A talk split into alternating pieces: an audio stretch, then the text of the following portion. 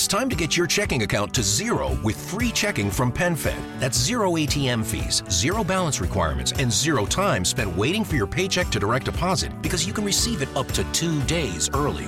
Open your account with just $25 and see how big zero can be. Apply online today at PenFed.org slash free checking. Early direct deposit eligibility may vary between pay periods and timing of payer's funding. To receive any advertised product, you must become a member of PenFed, insured by NCUA.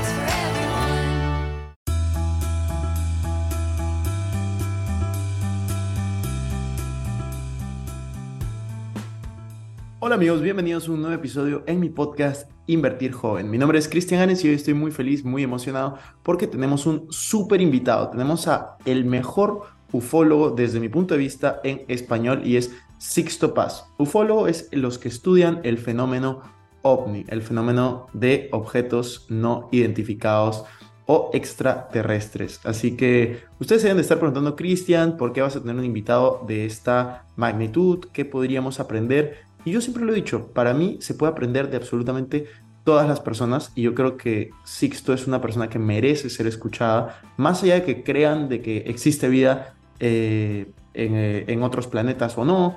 Hay algunos principios que los menciona él y los mencionan muchos otros maestros como son Bob Proctor, entre otros, y me gustaría que escuchen. Si es que en algún momento ustedes no están de acuerdo con lo que están escuchando o creen que hay mucha eh, fantasía o cosas irreales, yo los invito a que abran su mente, no crean en todo lo que escuchan, investiguen, fíjense más información, búsquenlo a él también y vean su trayectoria y disfruten al final de este episodio, que, sería lo peor que podría pasar.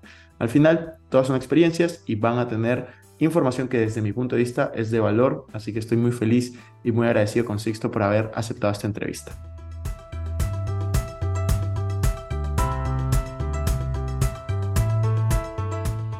Hola amigos, ¿cómo están? Bienvenidos a un nuevo episodio de Invertir Joven. Mi nombre es Cristian Arens y les doy la bienvenida. Este podcast tiene como objetivo principal darte las mejores herramientas para que puedas volverte tu mejor versión. Aquí creemos que si logras cambiar tu mentalidad, lograrás cambiar tu realidad. Es por eso que normalmente hablamos de inversiones, finanzas personales, emprendimiento y crecimiento personal. Pero hoy vamos a hablar de otro tema que nos causa mucho interés. La frase de este podcast normalmente es el dinero es un excelente esclavo, pero un pésimo amo. Aquí van a aprender a hacer que tu dinero trabaje por ti para que tú puedas aprender a hacer las cosas que realmente te gustan y te apasionan con tu tiempo. Así que te queremos invitar a que te suscribas si es que aún no lo has hecho y que revises la descripción porque ahí van a haber enlaces muy, muy relevantes. Así que que disfrutes el episodio. Como les mencioné hace unos segundos, hoy es un episodio muy especial. Sixto Paz, un ufólogo con más de 49 años de experiencia, ha tenido distintos contact- contactos ovni.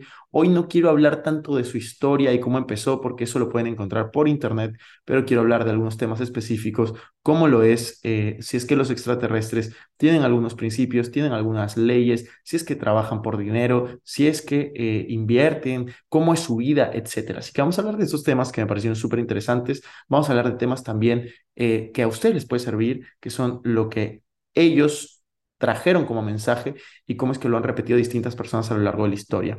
Así que ahí está. Espero que lo disfruten. Hola Sixto, ¿cómo estás? Estamos muy felices, muy emocionados de tenerte en este episodio. Realmente yo sigo hace muchísimo tiempo tu trabajo. ¿Cómo va todo? Gracias, Cristian, por la oportunidad. Y bueno, el, después de tantos años, 49 años que se cumplen ahora este 22 de enero, pues el contacto continúa. Buenísimo, Sixto. Sixto, cuéntanos un poco, antes de, de hablar un poco de tu historia y de cómo fue este tema de, de los primeros contactos que has tenido y cómo hasta la fecha se, se mantienen, cuéntanos un poco, ¿cuál crees que es el principal mensaje que, que tienes para transmitir? Bueno, primeramente que el mundo no se va a acabar, que el mundo se va a transformar. De hecho, se está transformando a partir de cantidad de gente comprometida que va tomando conciencia y que va poniendo lo mejor de sí. La forma para generar el cambio es lo de menos. No importa la forma, no importa la técnica, lo importante es la actitud. Si tú crees en el cambio y te comprometes con el cambio de tal manera que terminas siendo agente de cambio y transformación, generas una reacción en cadena ya de proporciones eh, inimaginables. Eh, el mejor ejemplo es que el 11 del 11 del 2011 se hizo una convocatoria a nivel mundial, cientos de miles de personas, millones de personas. Nos unimos en oración, en meditación, para tratar de crear un estado mental colectivo positivo que revirtiera todo lo que había sido anunciado como futuro planetario. Hasta la NASA había contribuido a meterle miedo a la gente diciendo que para eh, el año 2012 se venía la más terrible tormenta solar. Dentro de la escala iba a ser las más poderosas, iba a freír al planeta.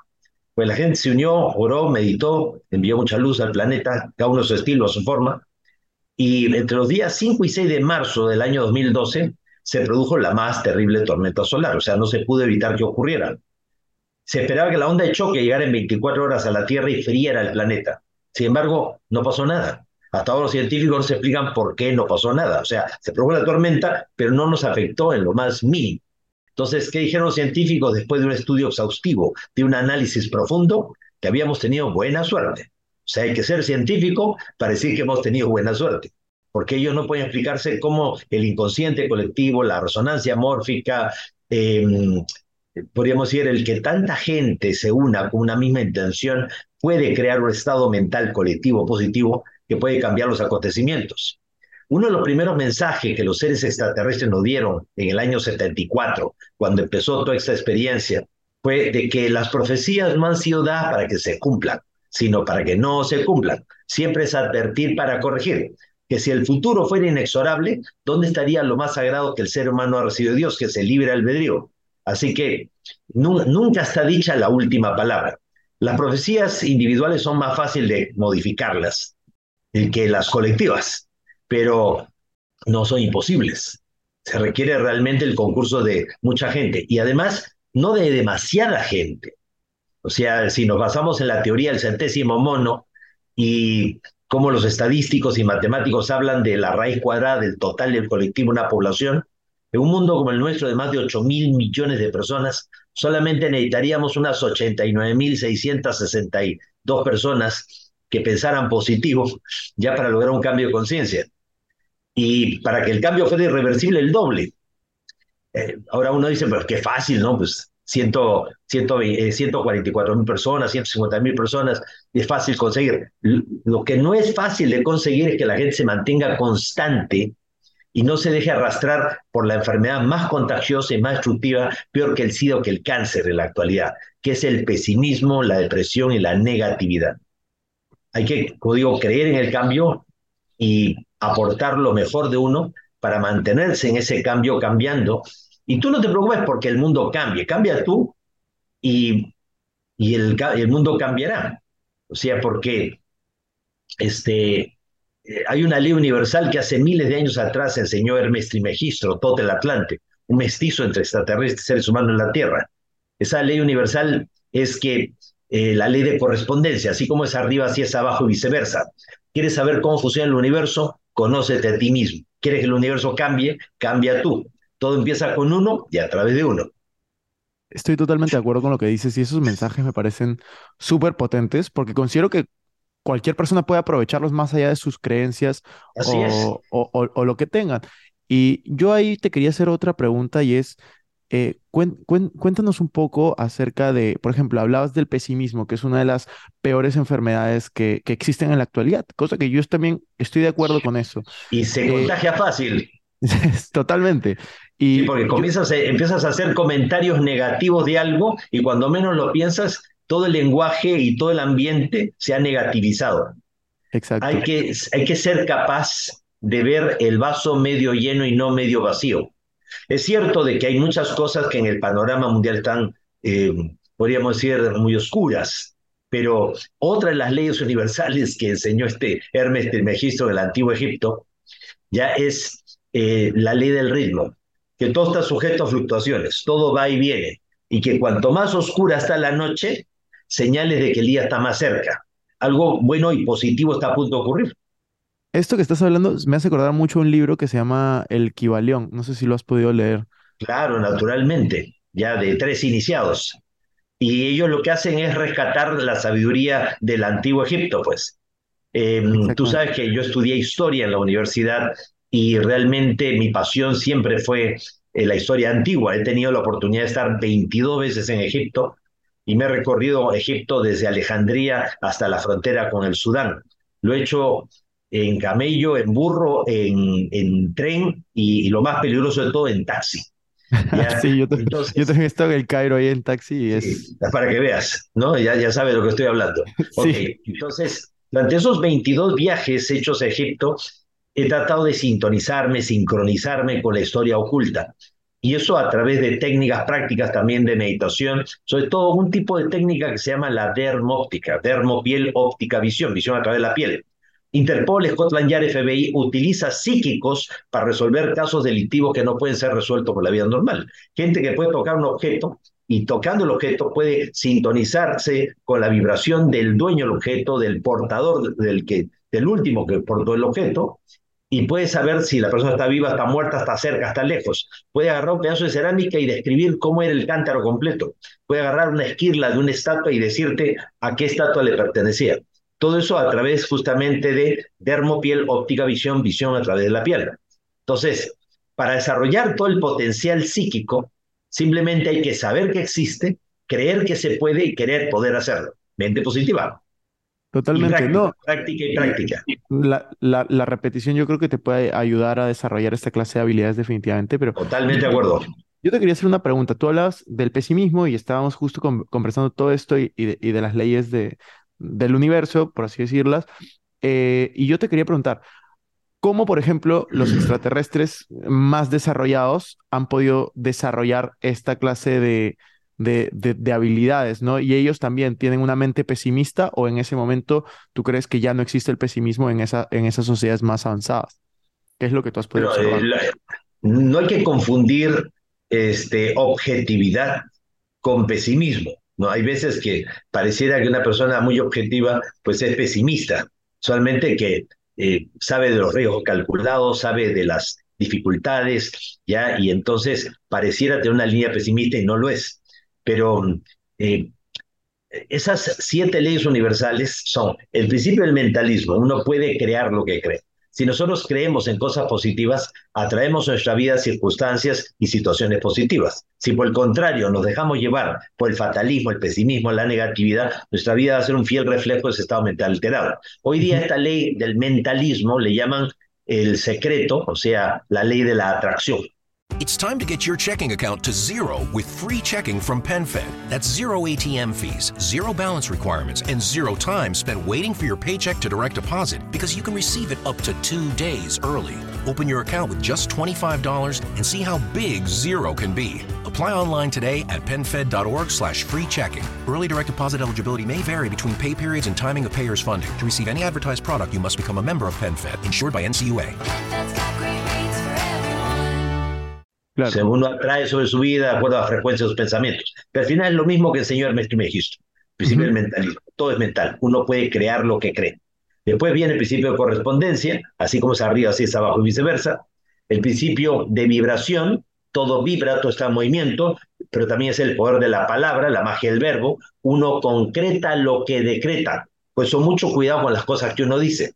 Habla solo con tus palabras sean más dulces que tu silencio. Si no tenemos nada bueno que decir, mejor no decir nada.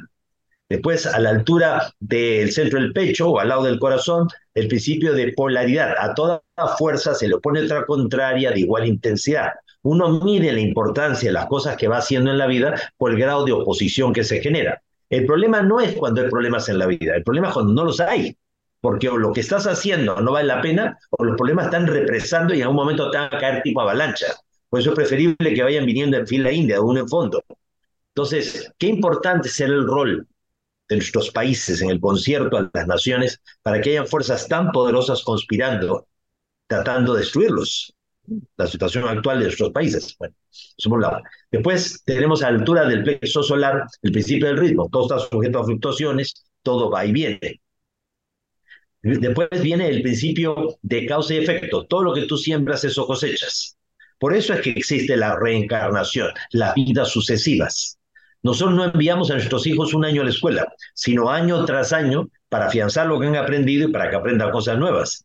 Entonces, estamos sujetos a múltiples encarnaciones. Ahora, ¿por qué no recordamos nuestras vidas pasadas? Porque no podemos vivir dos vidas a la vez. ¿Cómo Claro. podríamos desenvolvernos en esta sabiendo que en otra tuvimos otro sexo, otra familia, otras relaciones? Uno dice entonces, ¿de qué me sirve haber tenido vidas pasadas si no las recuerdo? No recordarás los detalles de tu vida anterior, pero todo lo que aprendiste te acompaña como un hándicap, como una ventaja. Por eso hoy por hoy la ciencia reconoce que solo el 3 al 4% del material genético es lo que determina tu herencia genética y que el otro 96-97% restante, que hasta hace poco se pensaba que era material de desecho, que no servía para nada, hoy día ya los científicos hablan de la epigenética, o sea, más allá de la genética, una información que no se sabe de dónde viene. Y esa información estaría asociada con las vidas anteriores. Por eso hay gente que ha eh, sacrificado o arriesgado su imagen pública. Un, un, psiquiatra llamado Brian Weiss, en su libro Muchas vidas, muchos sabios, o Raymond Excelente Moody, libro. Vida después de la vida, ya es- con su libro ya demostrando de que realmente la muerte no existe. Entonces, la ley de causa y efecto o sea, tiene mucho sentido común. Y por eso eh, nosotros vivimos en un universo en donde las cosas que son verdaderas se caen por su propio peso, justamente por su lógica y sentido común. O sea, las cosas espirituales no tienen por qué no ser lógicas.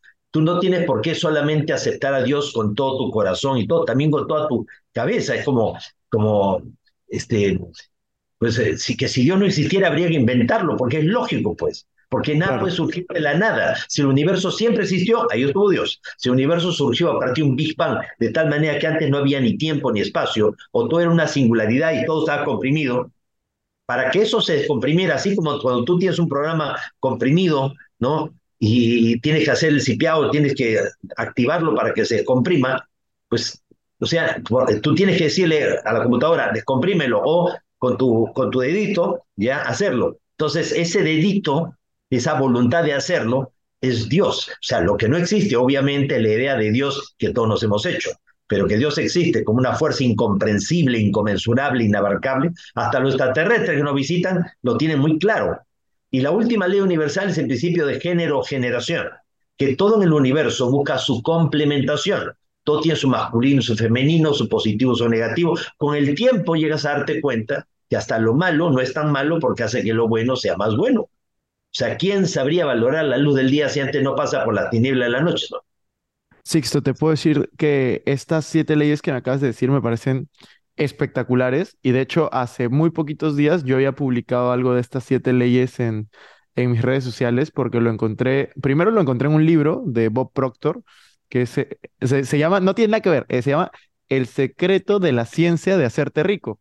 Y luego lo puse en mis historias y me dijeron, tienes que leer el Kibalión, que es justo el que te dije, este, porque me dijeron, ahí sale más claro y justo lo busqué y comencé a averiguar y me parece súper importante lo que compartes de estas siete leyes porque muchas personas vienen compartiendo esta clase de mensajes y creo que es súper valioso, independientemente de lo que cada uno crea, que sepa que estas siete leyes se, se aplican y cómo, si las entienden, pueden mejorar cada uno eh, su propia vida y su sociedad en la cual cada uno de nosotros está. El conocimiento de las mismas y su aplicación nos hace magos y alquimistas de nuestras propias vidas. Exactamente.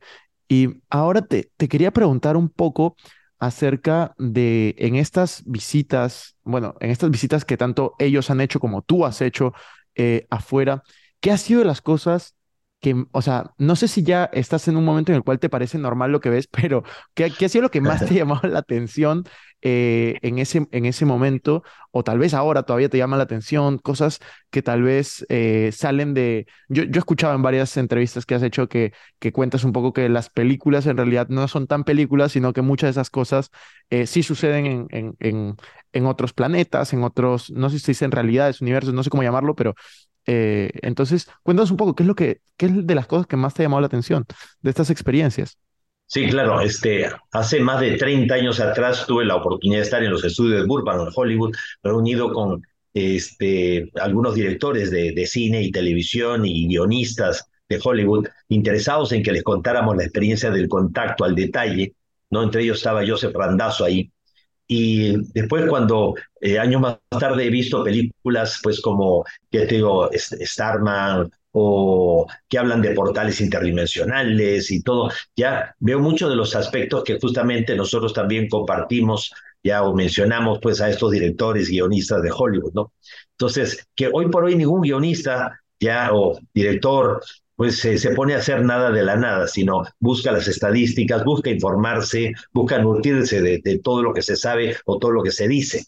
Bueno, el asunto es que, como tú sabes, yo formo parte de un grupo de contacto extraterrestre. Esta no es la historia de Sixto Paz, la historia de un colectivo de personas de la que yo soy solamente uno más.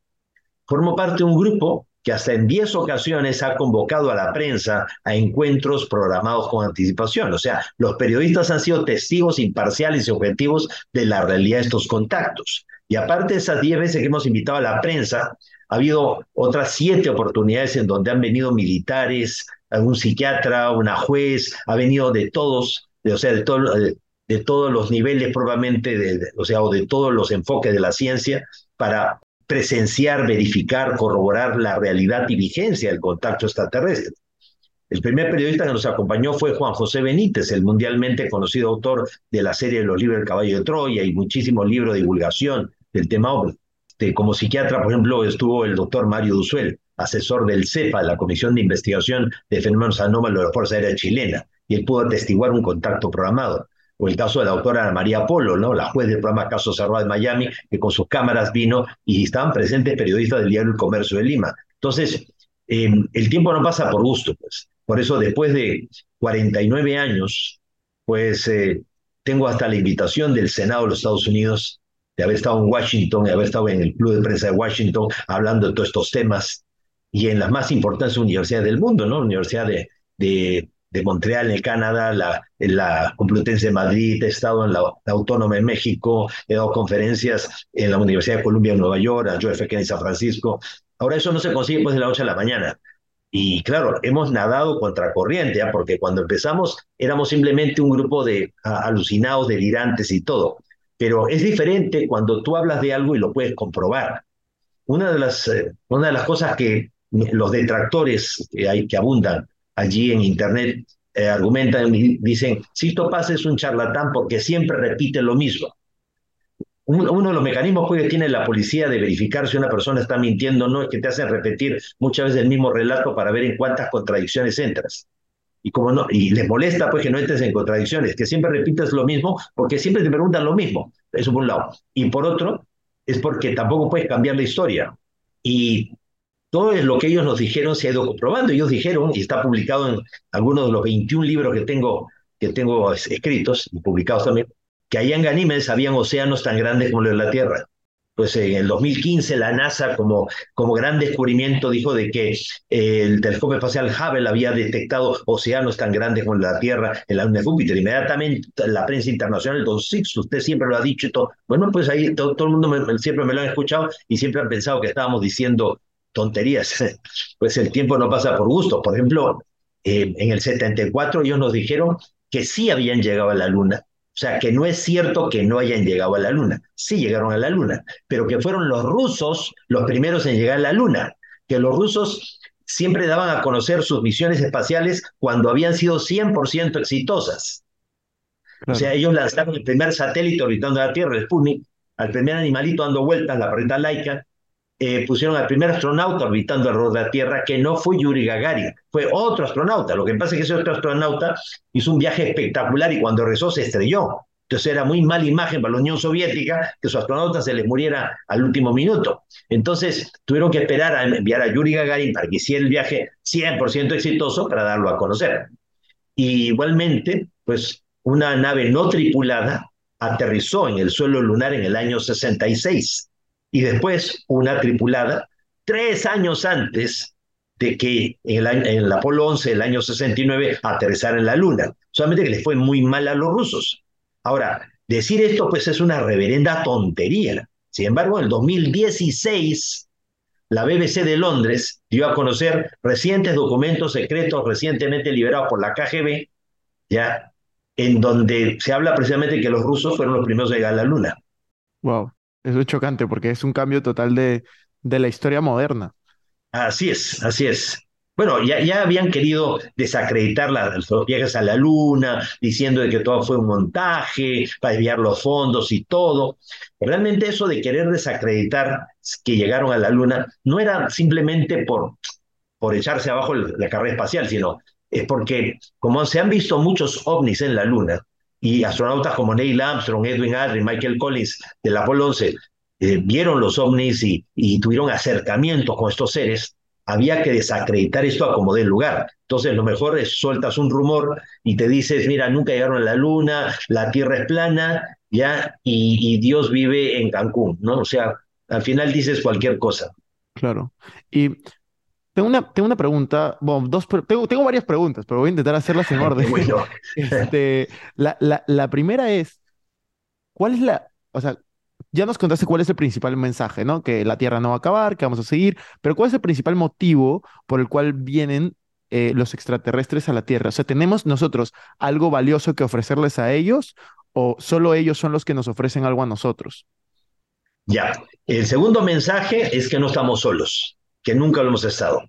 Y que así como ellos han logrado sobrevivir y pasar etapas de crisis de crecimiento, como lo, la que estamos viviendo nosotros en la actualidad, no tenemos por qué pensar que lo vayamos a destruir. Si ellos lo lograron, ¿por qué nosotros no? Ahora, ciertamente eh, ellos vienen aquí no de gratis, o sea, vienen porque realmente tienen cosas que aprender.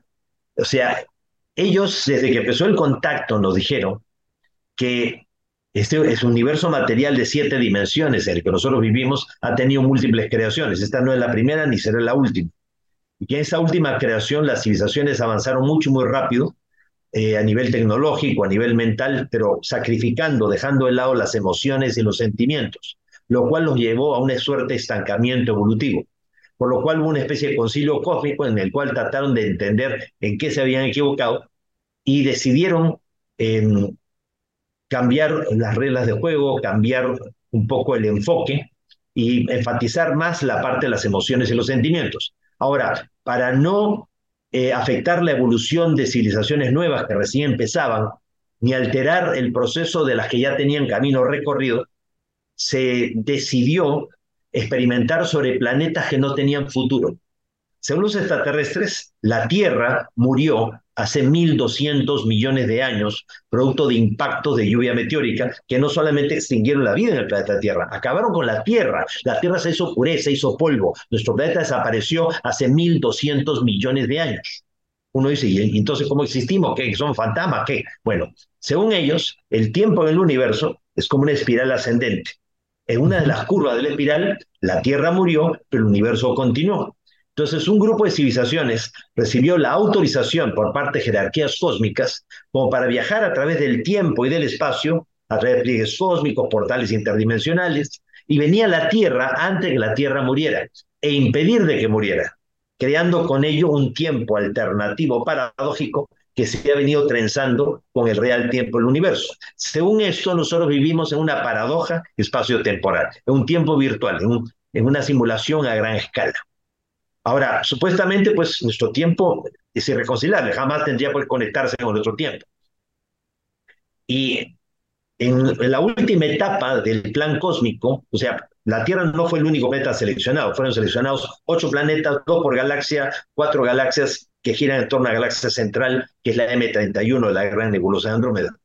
Entonces, todos estos planetas no tenían futuro, se les dio un futuro adicional, pero tres de ellos se destruyeron totalmente, se volvieron a destruir, cuatro se estancaron evolutivamente, y el único planeta en el cual los experimentadores perdieron el control sobre el experimento es la Tierra, por lo cual toda la atención de ellos se ha centrado aquí en nuestro mundo.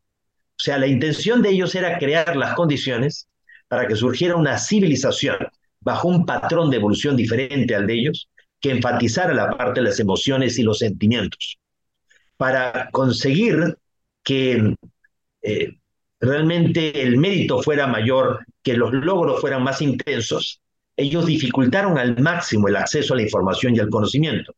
O sea, no solamente iban impidiendo que nosotros aprendiéramos más o supiéramos más, sino que cada cierto tiempo incluso reseteaban, nos hacían olvidar todo lo que habíamos avanzado. Y también introdujeron entidades disociadoras en nuestra realidad para que dificultaran al máximo nuestro proceso evolutivo, como si fueran una suerte de demonios. Entonces, hace 26 mil años los nuestros, en una última etapa de este plan cósmico, pues eh, intervinieron los seres de Orión, seres de tres metros y medio de estatura, con cola, con apariencia reptiles, y seres de apariencia humanoide, los pleiadianos, ¿no? como si fueran nórdicos, escandinavos. Entonces, porque hay infinidad de variedades de formas de seres extraterrestres en el universo. Entonces, eh, estas dos grandes civilizaciones vinieron en calidad guardianes y vigilantes y en un determinado momento algunos de estos seres cometieron la grave transgresión de hacerse adorar como dioses, tomar pueblos completos como sus feudos particulares. Esto debía haber funcionado como un laboratorio donde el científico se mantiene lo más aséptico posible, o sea, libre de toda contaminación, porque a la primera contaminación el laboratorio se va cerrando ya por secciones o con todos los que están adentro. Y eso fue lo que pasó aquí. Entonces, seres que se hicieron adorar como dioses, que tomaron pueblos completos, que se pelearon entre ellos usando a la gente, es, extraterrestres que tuvieron miedo de que, que nosotros, como una versión corregida y mejorada de ellos, pudiéramos poner en peligro el orden cósmico, seres que eh, llegaron a tener envidia de que nosotros tuviéramos esa potencialidad, que fuéramos una versión corregida y mejorada de ellos. Todo eso generó verdaderas guerras de galaxias cuyos ecos todavía resuenan en el universo, porque en un determinado momento los Oriones quisieron sabotear el, proyecto del plan cósmico, cancelarlo, mientras que los pleiadianos habían desarrollado tal nivel de empatía, de afinidad con el ser humano, que nos protegieron. Entonces pelearon entre ellos. Y esas guerras son las que se mencionan en muchos mitos de leyendas. En la Biblia se habla de la, la guerra de los hijos de la luz contra los hijos de la oscuridad, la guerra de los ángeles. En la titanomaquia de los griegos se habla de la guerra de los titanes contra los dioses olímpicos. Y en todos los pueblos hay el mismo relato. Entonces, al final, los guiones fueron deportados y exiliados a la tierra por mal comportamiento. Acostumbrados a vivir miles de años fuera de la tierra, murieron aquí y quedaron atrapados en nuestro mundo en otra dimensión. Y desde ahí le han declarado una guerra psíquica a la humanidad. Y se han constituido en un gobierno secreto mundial tenebroso negativo. Ellos no pueden manipular a toda la humanidad porque no están vivos. Manipulan unas pocas personas, débiles de carácter, débiles de voluntad, ubicándolas en la política, en la religión, en la economía, en los mandos militares, en la moda, en la música, y a través de ellos tratan de llevar el mundo al despeñadero. Por otro lado, pues este, los seres de Orión fueron reemplazados por los seres de Sirio, de Can Mayor, quienes junto con los pleiadianos quedaron en calidad de guardianes y vigilantes. Pero los pleiadianos, el nivel de empatía ya les jugó mal la pasada y terminaron hibridándose con seres humanos de la tierra. Es lo que dice el capítulo 6 del Génesis bíblico o el libro apócrifo de No. Cuando los hombres comenzaron a poblar la tierra, engendraron hijas, y viendo los hijos de Dios, los ángeles del cielo, que las hijas de los hombres eran hermosas ante sus ojos, tomaron de entre ellas cuantas quisieron y procrearon de estas los antiguos héroes de antaño. Entonces, aquí en la Tierra ha habido hibridación y mestizaje entre extraterrestres y seres humanos de la Tierra, cosa que no debió haber ocurrido jamás. Entonces, todo ha hecho de que el tiempo real y el tiempo alternativo comiencen a acercarse peligrosamente con el riesgo de integrarse en un solo tiempo. Por eso los mayas en el Chilam Balam de Chumayel, en el libro El Adivino, de Brujo Jaguar, de las cosas que están por suceder, ellos profetizaron, anunciaron el giro del tiempo o la sincronización de los tiempos, la posibilidad de que el tiempo real se juntara con el tiempo alternativo y se creara un tercer tiempo, lo que le significaría al planeta Tierra y a la humanidad un salto cuántico hacia la cuarta dimensión. Ahora, ¿en qué fecha debía ocurrir eso? Eh, no está en el Chilam Balam de Chumayel la fecha, pero sería el momento en que llegara a la Tierra un rayo sincronizador proveniente del centro de la galaxia, lo cual ocurre, según los mayas, cada 25.625 años. O sea, al final de un ciclo de cinco eh, Bactunes, no, que son en este caso ciclo de 5.125 años cada uno. Entonces, justo la fecha está en varios monumentos de los mayas, está la fecha. Por ejemplo, en, en, en Cobá, en Quintana Roo, hay un grupo de estelas que se llama el Grupo Macanchoc, y la cuarta fecha en la estela principal dice 21 de diciembre del año 2012, según su calendario. En, en Copán, Ruinas, en Honduras, hay una escalera jeroglífica espectacular y cada cierto tiempo del, de la escalera se repite la fecha, 21 de diciembre de 2012, 21 de diciembre de 2012, no se olviden, 21 de diciembre de 2012. Claro. Así que 21 de diciembre de 2012 la Tierra pasó a la cuarta dimensión. Y eso gracias también a lo del 11 del 11 del 2011. Claro. Y Sixto, todo esto que me, me comentas me parece súper interesante. Hay algunas otras, eh, por ejemplo, pre- preguntas más, más triviales tal vez que tengo de, de, de, de, la vida eh, en otro planeta, ¿no? Y es estas, estas civilizaciones más avanzadas, por ejemplo, las personas ahí tienen trabajos, o sea, existe, eh, existen trabajos, qué clase de trabajos tienen, por ejemplo, cómo, cómo tienen, existen el dinero, o sea, tienen monedas de intercambio, cosas similares. Sí. Em, empezamos justamente esta conversación hablando de las leyes y principios universales, y una de ellas, el principio de correspondencia, así como es arriba, así es abajo y viceversa. ¿Quieres saber cómo funciona el universo? Conócete a ti mismo. Entonces, eh, realmente no es que ellos se parezcan a nosotros, nosotros nos parecemos a ellos. Entonces, si quieres entender cómo funciona todo el universo, pues obviamente mira cómo funcionan las relaciones aquí en nuestro planeta y entre nosotros. Así que hay cosas similares y hay cosas totalmente diferentes. Algunas, algunas de estas civilizaciones no tienen dinero en el sentido de que ellos trabajan para su comunidad. O sea, tú trabajas cuatro horas, seis horas, ya, y el resto del tiempo te queda libre para que hagas otras cosas. Entonces, el hecho de cumplir con ese horario te permite el sistema de que tú vayas a cualquier tienda, a cualquier centro comercial, a lo que quieras, y recabes lo que necesitas. Pero no te vas a llevar dos refrigeradores, no te vas a llevar dos televisores, no te vas a llevar cuatro pantalones, si necesitas uno o dos nada más, pues, ¿ya? Claro. Entonces, existe eso, ¿ya? Eh, uno dice, no, pero eso se parece mucho a un supercomunismo y todo. Bueno, primeramente, el problema no son los partidos políticos, no son los sistemas políticos. El problema son las personas. Porque si no cambian las personas, puede haber un sistema político ideal, maravilloso, hermoso, pero en manos de gente egoísta, necia, este, ignorante, ya, pero sobre todo eh, egoísta, ya, este, realmente pues, nada funciona. O sea, ba- bajo lo que me... Yo estoy de acuerdo en la parte política y de hecho por eso es que no me meto mu- mucho hacia ahí, Qué bueno, pero qué bueno.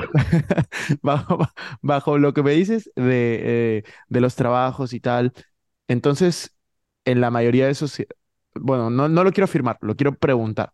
En las sociedades en otros planetas, por ejemplo, ¿existen las clases sociales? Porque eh, en, bueno, aquí existen clases sociales en yo creo la mayoría de países, entonces eh, af- afuera sería similar o, o sería... como, no- como no, como no, no hay un, con- o sea, como es la, la sociedad la que tiene el control de los recursos, ya, y tú mayormente, pues, eh, te, te has desentendido ya de acumular o de, de, de, de tener, pues, este, ya las cosas. Entonces, mayormente no existen realmente clases sociales, lo que existen son jerarquías. Jerarquías basadas en el mayor esfuerzo, el, el mayor conocimiento, o sea, es la meritocracia y, y ahí, ahí sí funciona eso, no, no es el tarjetazo, ni, ni, la, ni el compadrazgo, ni la amistad, ni nada. O sea, eh, ellos tienen desarrollado poderes psíquicos, ellos pueden ver el aura de las personas, ellos saben quién es la persona llamada a dirigir sus comunidades. Y generalmente no es una persona la que dirige, es un consejo. ¿ya? Y este, entonces, eh, es- siempre es un consejo de sabios. Imagínate cómo serían nuestros países si quienes gobernaran fueran los más sabios. O sea, que solamente pudieran ser eh, elegidos y elegibles ya aquellos profesionales jubilados, altamente capacitados, ya jubilados, ya que han tenido una hoja de vida intachable, que no pudiera este, realmente elegirse ninguna otra persona más que esa. Tendríamos una sociedad basada justamente en, en la gente más capaz, ya no en la gente más viva, pícara, ya este, mentirosa, Totalmente. Y la sociedad eficiente, ya, y este, y obviamente, o sea, eh, todos tendrían igual de- igualdad de oportunidades siempre y cuando estudiaran, se capacitaran y demostraran con su ejemplo de vida ya su mérito. Su- su- su- suena, suena bastante bien, ojalá que en algún momento se pueda. Es que sí funciona en otros planetas y algún día funcionará aquí. Por lo menos Sí, hay países donde funciona a un 40%, un 60%. ¿ah? Se ha tenido la oportunidad de estar en países como Suecia, como este, Dinamarca, como Noruega, ya, y, y verdaderamente sí hay, o sea, ¿qué te digo? A veces llega al, al 30, al 40, 50% de funcionamiento, ya, claro. falta todavía mucho. Todavía nos falta. Sixto, ¿hay alguna opinión que tú tengas o que quieras compartir acerca? Hay un debate súper fuerte acerca de, de la de la inteligencia artificial, los robots, en el sentido de hay posiciones muy en contra, como la Elon Musk, Mark Zuckerberg, en la cual uno dice que la inteligencia artificial es el futuro, otro dice que la inteligencia artificial puede tomar la sociedad como en las películas. Em, ¿hay alguna opinión al respecto de, de, esto? Sí, o sea, este, que siempre es mucho más cómodo eh, darle la responsabilidad a algo o a alguien, ¿no? Pero nosotros tenemos que tener la responsabilidad de nuestra propia vida. Y este, eh, por ejemplo, hay, hay un detalle muy curioso. El ser humano tiene un potencial creador, pero muy grande. Por ejemplo, tú tienes eh, tu automóvil y con el tiempo tu energía, tu vibración, comienza a envolver realmente ese automóvil. Y si solamente lo manejas tú, tiene todos los aspectos y características tuyas. Supongamos que tienes problemas de vitiligo, manchas en la piel y todo. Por más que tu auto tú lo pongas en un- una cochera, ¿no? Le echas su cera, lo lavas, lo proteges del sol, comienza a salirle manchas, comienza a pasarle algo a la pintura y tú ves al vecino que compró, tiene el mismo modelo de auto del mismo año, este, compraron el mismo es- este, proveedor y todo, y de pronto, ya te digo, no le pasa lo que le está pasando a tu auto. Entonces tú dices, ¿qué está pasando? o de pronto tú tienes problemas en la rodilla del lado de- derecho, ¿no? De meñisco y todo, siempre se te ponchan las llantas de ese lado o el, el palier o, o la rótula del coche siempre te desgasta más de ese lado que el resto. Y tú dices, ¿y por qué?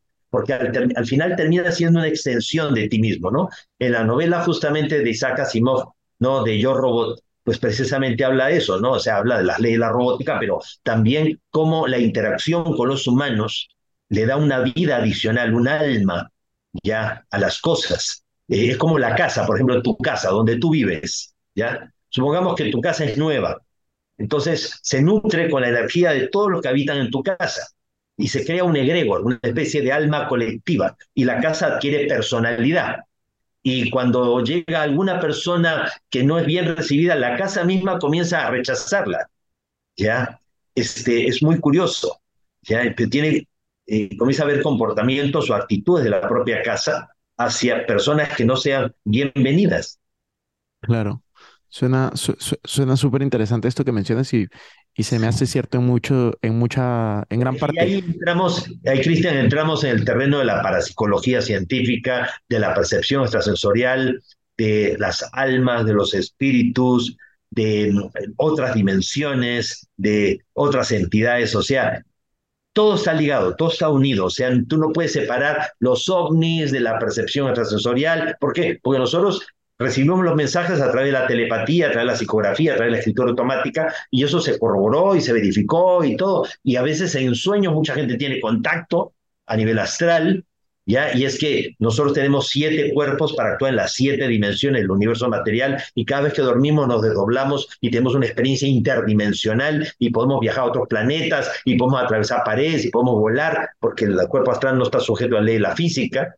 Claro, uno puede decir, no, que eso es imaginación, que todo, pero hay muchísimas cosas que no son explicables por la ciencia, y claro, la ciencia lo único que hace es las aparca, las oculta, las deja detrás, pero no porque no las veas dejan de existir.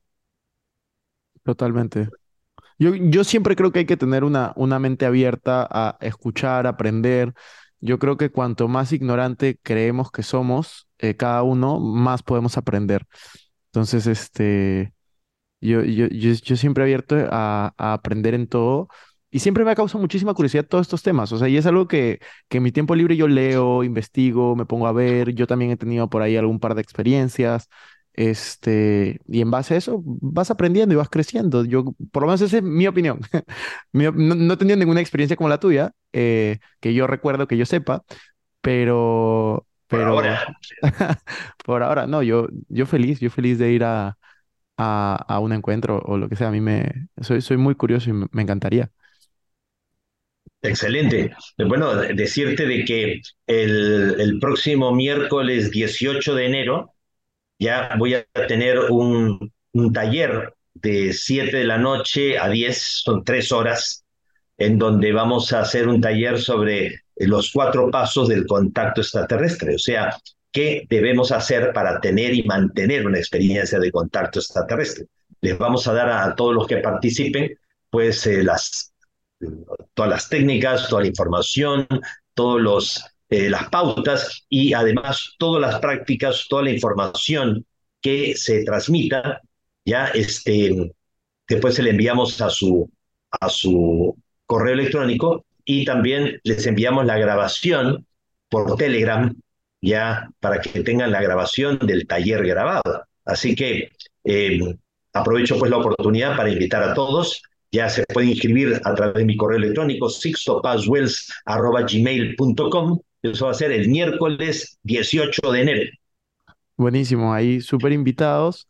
Y ya para ir, ya para ir terminando, Sixto, porque sé que, que tienes cosas que hacer también luego, eh, una, te voy a hacer, son preguntas bien como cortitas que hago al final, son tres, cuatro preguntas cortas que hago. Eh, esta pregunta la hago una, pero voy a hacerte dos, y es, ¿cuál es el libro que más recomiendas? Eh, so- so- solo puedes decir uno, pero como sé que tú has escrito varios, dinos uno tuyo y uno que no sea tuyo. Ya, o sea, 21 libros publicados. El, el que yo les recomiendo es El Instructor del Nuevo Tiempo, que son todas las técnicas, prácticas, ejercicios que nosotros realizamos. Y si tuviera que recomendarles un libro inspirador, ya, Tierra sin Tiempo, de Peter Colosimo. Buenísimo. Ahora, una frase que te gusta mucho, la que, la que tú desees. Vivimos en un universo sin límites. El único límite es nuestra ignorancia. Buenísimo. Y la última pregunta que tengo para ti, Sixto, es ¿cómo te gustaría ser recordado?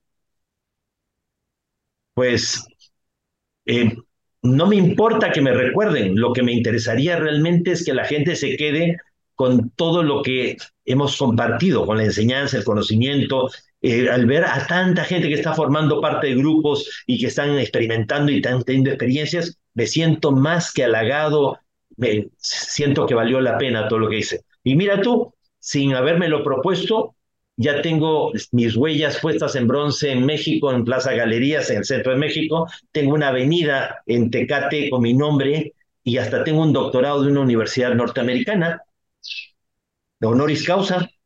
Y todo sin habérmelo propuesto, simplemente queriendo hacer, o sea, ha- haciendo lo que siento que debo hacer, compartir lo que me tocó vivir a mí, pero no lo hubiera podido hacer si no hubiera sido por tanta gente maravillosa, increíble, que he conocido y mucha gente que, que nos precedió y que también abrió el camino para todos los que hemos venido después.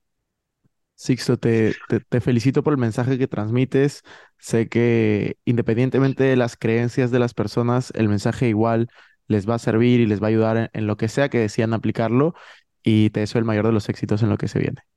Pues muchísimas gracias, Cristian. Mira tú, cuando empezamos hace 49 años éramos locos y resulta ser que el 17 de mayo del año este, pasado, del año 2022, el gobierno norteamericano, este, el Senado de los Estados Unidos, con la presencia del Pentágono, en una audiencia pública declararon, mostrando 400 casos irrefutables de contacto de militares con ovnis, de que los ovnis existen, que no son de la Tierra, que no vienen con malas intenciones y que tienen una tecnología que mucho supera lo que el ser humano ha desarrollado. Por eso ese tipo de cosas nos reivindica a todos. De todas maneras, de todas maneras. Ya nos vemos en una siguiente oportunidad de todas maneras. Que Claro estés muy sí, bien. Cristian. Muchísimas gracias para ti y para todos los que te siguen. Gracias.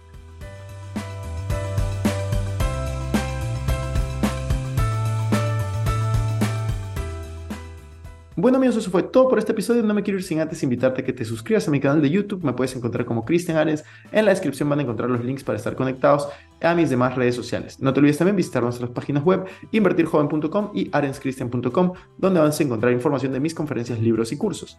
Recuerda que si te gustó este episodio sería genial que te suscribas, dejes un review con 5 estrellas y compartas el episodio para ayudar a más personas. Gracias por estar aquí, conmigo hasta la próxima semana y recuerden que la frase de este programa es el dinero es un excelente esclavo pero un pésimo amo. Chao, chao.